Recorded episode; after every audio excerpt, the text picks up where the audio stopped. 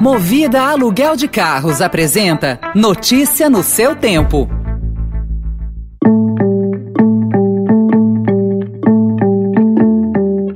Olá, seja bem-vindo, seja bem-vinda. Começa agora mais uma edição do Notícia no seu Tempo. Esse podcast é produzido pela equipe de jornalismo do Estadão para você ouvir em poucos minutos as principais informações do jornal. Entre os destaques de hoje, Brasil deve ter pior resultado de economias emergentes em 2022. Apesar das críticas de Bolsonaro, Enem trata de gênero e luta de classes. E PSDB suspende prévias por falha em aplicativo e amplia crise. Esses são alguns dos assuntos que você confere nesta segunda-feira, 22 de novembro de 2021.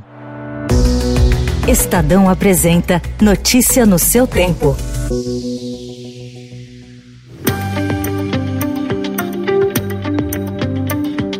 As perspectivas para a economia brasileira em 2022 são desanimadoras. De acordo com o um levantamento realizado pelo Estadão, o Brasil terá o pior desempenho entre os principais países emergentes. As previsões de cinco grandes bancos e consultorias apontam um crescimento do PIB de 0,8% a 1,9%. Já o FMI prevê um avanço de 1,5%, contra uma média de 5,1% dos emergentes. Embora pouco promissoras, essas previsões são até otimistas ante a média das expectativas das instituições financeiras do país, de 0,93%, segundo dados do Banco Central. Ainda que a pandemia tenha afetado de forma generalizada as economias em desenvolvimento, os efeitos no Brasil se potencializaram, na visão de analistas, pela alta dos juros e pelo eminente drible no teto de gastos.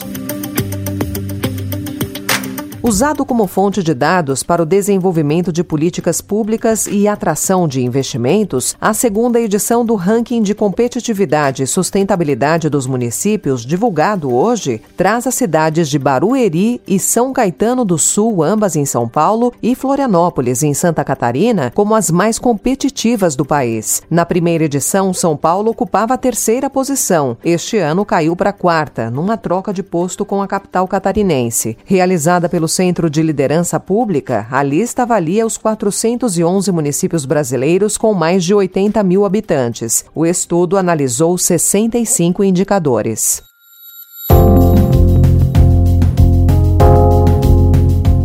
E apesar das pressões do governo Jair Bolsonaro, a prova do Enem teve ontem perguntas sobre luta de classes, desigualdade de gênero e trechos da música de Chico Buarque. O INEP aplicou a prova em meio a uma crise que levou à exoneração de 37 servidores nas últimas semanas. O Estadão revelou que 24 perguntas tinham sido consideradas sensíveis, mas 13 tiveram de continuar na prova para que ela não fosse descalibrada tecnicamente. É necessário um equilíbrio entre itens fáceis, médios e difíceis. No primeiro dia de provas, o Enem teve 26% de abstenção. O exame desse ano já havia registrado queda histórica no número de inscritos, o menor desde 2005. Compareceram ontem apenas 2 milhões e 300 mil candidatos. Em edições anteriores, havia o dobro de pessoas. Os dados foram apresentados na noite de ontem pelo presidente do INEP, Danilo Dupas, e pelo ministro da Educação, Milton Ribeiro. O ministro rebateu as críticas de que as ausências têm relação com falhas do Ministério da Educação em melhorar o ensino em meio à pandemia e culpou governos locais que não retomaram as aulas presenciais. O MEC e o Ministério nunca se furtou a dar todas as condições para que o retorno das aulas fosse possível. Pelo contrário, eu fiz um pronunciamento em cadeia nacional pedindo o retorno das aulas. Como o Estadão mostrou, entre os jovens que desistiram de fazer a prova estão aqueles que não se sentiam preparados após quase dois anos de ensino remoto ou que se afastaram dos estudos para trabalhar em meio à crise econômica em todo o país. O ministro disse ainda que o conteúdo da prova desse domingo mostrou que não tem cabimento denúncias sobre interferências no Enem. Tentaram politizar a prova, não houve, repito, nenhuma interferência. Talvez, eh, se tivesse nossa interferência, pode ser, até falam hipoteticamente, poderia ser que algumas perguntas nem estivessem ali.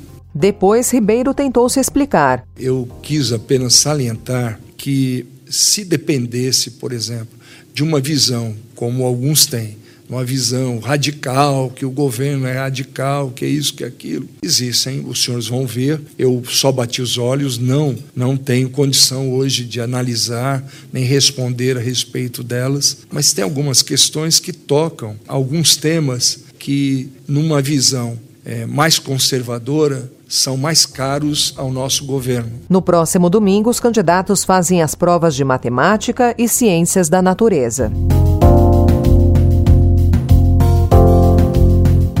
Problema técnico no aplicativo de votação usado nas prévias do PSDB obrigou a cúpula do partido a suspender a escolha de seu candidato à presidência da República e ampliou a crise tucana. A instabilidade no sistema provocou troca de acusações de fraude e acirrou ainda mais a disputa de bastidores entre os governadores João Dória, de São Paulo, e Eduardo Leite, do Rio Grande do Sul. Além de Leite e Dória, o ex-prefeito de Manaus, Arthur Vigílio, também participa das prévias A nova data de votação ainda não está definida. Dória e Virgílio querem que o processo seja retomado no próximo domingo, como afirmou o governador paulista. Não há mais o que discutir. Os problemas já foram detectados. Há já o compromisso da empresa contratada para resolvê-los. Há o desejo de milhares de filiados do PSDB de votar.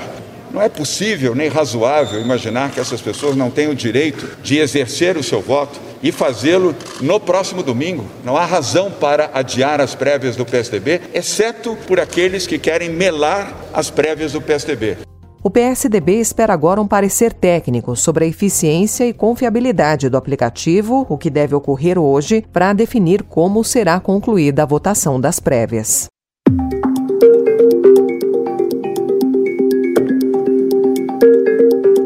No Chile, em uma eleição classificada como a mais incerta em 30 anos, a população foi às urnas ontem para escolher o seu novo presidente. O resultado parcial aponta para um duelo de dois candidatos antagônicos: o ultradireitista José Antônio Casti, de 55 anos, do Partido Republicano, e o jovem deputado de esquerda Gabriel Boric, de 35 anos, do Convergência Social. Até a conclusão dessa edição, com 65,52% das urnas apuradas, Cast tinha 28,42% dos votos e Boric 24,90%. O segundo turno acontece em 19 de dezembro e o resultado é imprevisível. Pela primeira vez desde a redemocratização do Chile, os partidos que governam o país até hoje não estarão no segundo turno.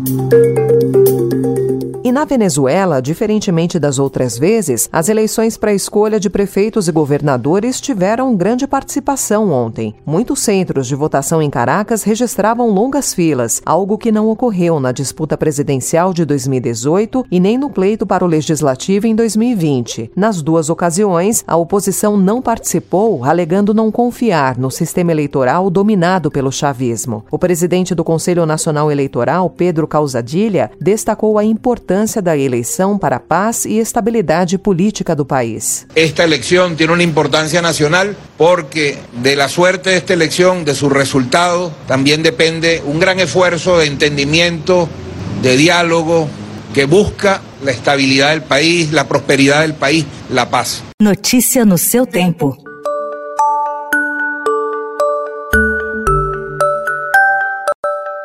Indicada para tratar distúrbios do sono, a melatonina foi liberada no mês passado pela Anvisa para ser vendida sem prescrição médica. Mas especialistas ouvidos pelo Estadão alertam para o uso com cautela. Segundo Bruno Halpern, integrante da Sociedade Brasileira de Endocrinologia e Metabologia, a melatonina é um hormônio, não um suplemento alimentar, e por isso deve ser vista com cuidado para não causar alterações metabólicas. A dosagem recomendada pela Anvisa é de 0,21 mg miligramas por dia para as pessoas com 19 anos ou mais. O uso é contraindicado para gestantes e lactantes. Segundo a Anvisa, trata-se de uma dosagem segura por ser próxima da quantidade encontrada naturalmente em alimentos como morango, cereja, carnes de frango e no vinho.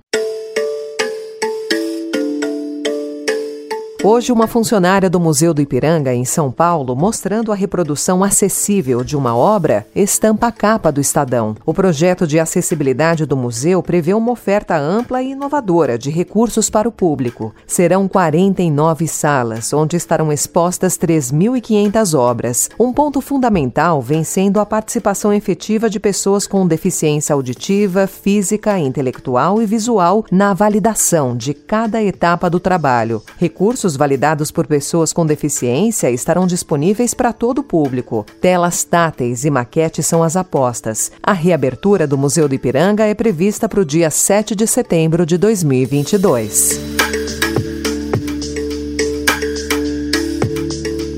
Essa foi mais uma edição do Notícia no seu tempo, com apresentação e roteiro de Alessandra Romano, produção e finalização de Mônica Herculano. O editor de núcleo de áudio é Emanuel Bonfim. Obrigada pela sua companhia até aqui e uma excelente semana.